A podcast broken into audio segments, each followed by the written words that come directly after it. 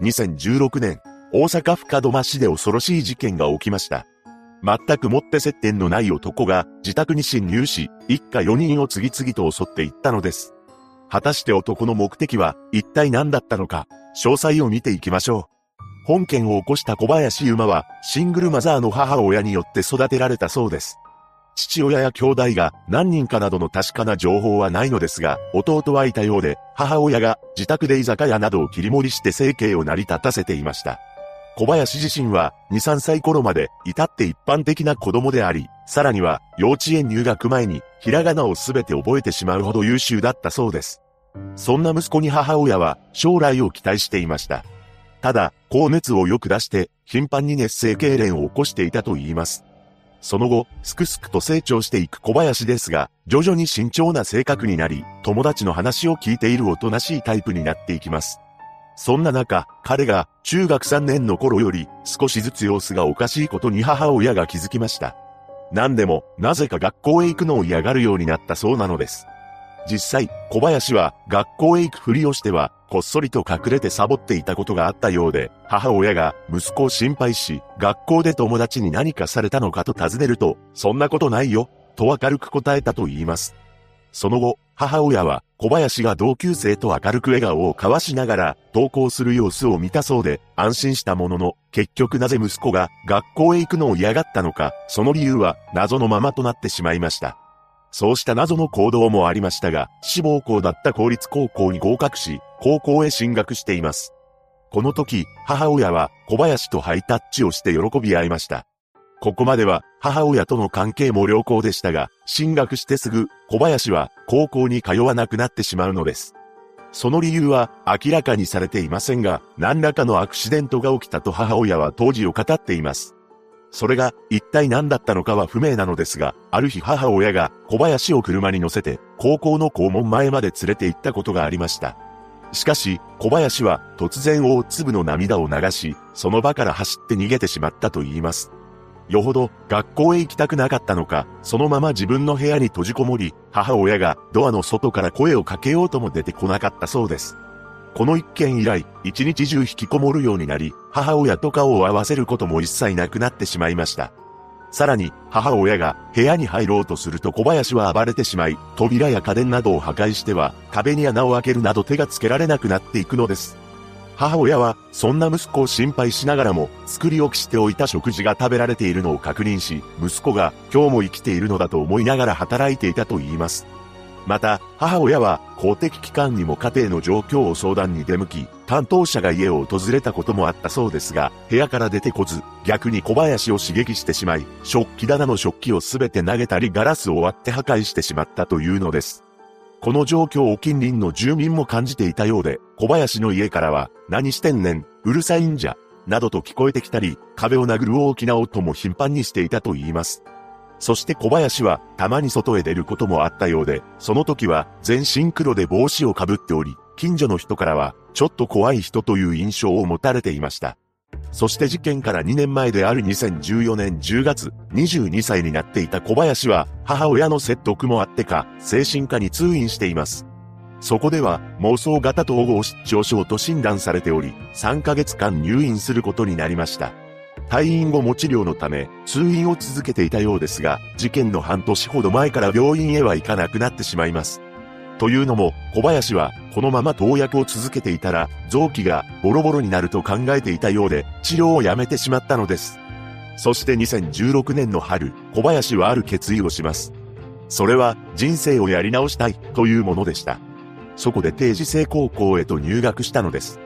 しかし、再起を図って入学した定時制高校も数日しか登校せず、またもや自室にこもるようになってしまいます。そして、次第に彼の症状は悪化していくのです。事件の2ヶ月前である同年の8月、彼は刃物などを購入したり、自室で、おいこら、お前なんやねん、と叫ぶようになり、その叫び声の頻度は事件が近づくにつれて多くなっていきました。そして2016年10月19日、ついに小林はとんでもない事件を起こしてしまいます。この日の午前3時半頃、小林は自宅から700メートルほど離れていた計算宅へ向かいました。計算宅にはこの時、父親、長女、次女、長男が眠っていたようで、母親は親の介護でいなかったと言います。そして小林は1階の今に通じる窓ガラスをガスバーナーで炙り、冷却剤をかけるなどして窓を割り、そこから鍵を開けて、計算宅へと侵入していったのです。その後小林は2階へと上がっていくのですが、なんと彼の手には刃物が握られていました。そして2階で就寝中だった一家の父親である、K さんに馬乗りになり、悲劇が起こってしまったのです。この時 K さんは、誰やお前、と叫んだそうで、その声を聞いた長女が駆けつけて電気をつけると、小林の顔が浮かびました。しかし、長女は小林が一体誰なのか全く知らなかったのです。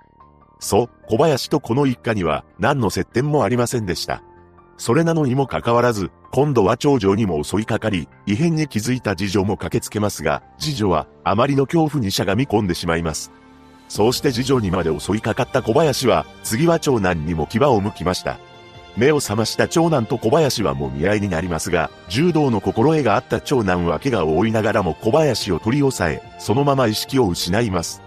その隙に長女は1階に降りて、110番通報しました。すぐに警官が駆けつけ、小林はその場で現行犯逮捕されています。この時彼は、騙された、と大声で叫んでいたそうです。この惨劇により、K さんは帰らぬ人となってしまい、子供たちも重軽傷を負いました。その後、取り調べで次のように供述しています。状況から考えて自分がやったのだろうが、よく覚えていない。もしも僕がやったのならごめんなさい。その後の裁判で意味不明な発言を繰り返します。小林は持ってきたノートを開くと自分の言い分を読み上げました。身に覚えがないことが多々ある、史上稀に見る人権侵害だ。このように主張した小林は起訴内容を否認したのです。さらに、一体なぜ計算宅へと出向いたのか聞かれた際には、何者かに刃物を持って待ち合わせ場所に来るよう脳波で指示を受けたためであり、緊急避難のためだ、など意味不明な主張をしています。また、待ち合わせ場所には他に3人の男がいて、その3人に自分は騙されてもて遊ばれており、計算を手にかけたのはその3人である、などという説明もしたのです。さらに驚くことに、子供たち3人が怪我をした件については、刃物を持っている自分にぶつかってきたためであり、自分がやったわけじゃないなどと述べました。その後、最終意見陳述で小林は、あまりにも公平な裁判からかけ離れていると話し、裁判長や弁護人から席に戻るよう促されても、脳科学の実験台にされている。私自身が、世界が、幇助している犯罪の被害者だ、などと発言したのです。これを受け弁護人は、事件当時心神喪失状態にあったとして、無罪を主張し、検察側は、小林が事件の2ヶ月前に刃物を購入していたり、ネットで検索した情報をもとに犯行の計画を立てている事実を述べ、本件は計画性があり、責任能力ありとして、極刑を求刑しました。しかし判決後半で小林に完全責任能力は認められないとして、休刑に対して2段階引き下げた形の懲役30年の判決が言い渡されたのです。この判決は最高裁まで争われましたが、2019年10月31日、懲役30年が確定しました。残された家族は会見で、精神がおかしいのなら、人を手にかけてもいいのか、怒りしかない。日本の法律は間違っている。と語っています。全く知らない男が就寝中に侵入して引き起こされた本事件。小林は事件当時24歳だったので生き続けていればいずれ世に放たれるものだと思われます。被害者のご冥福をお祈りします。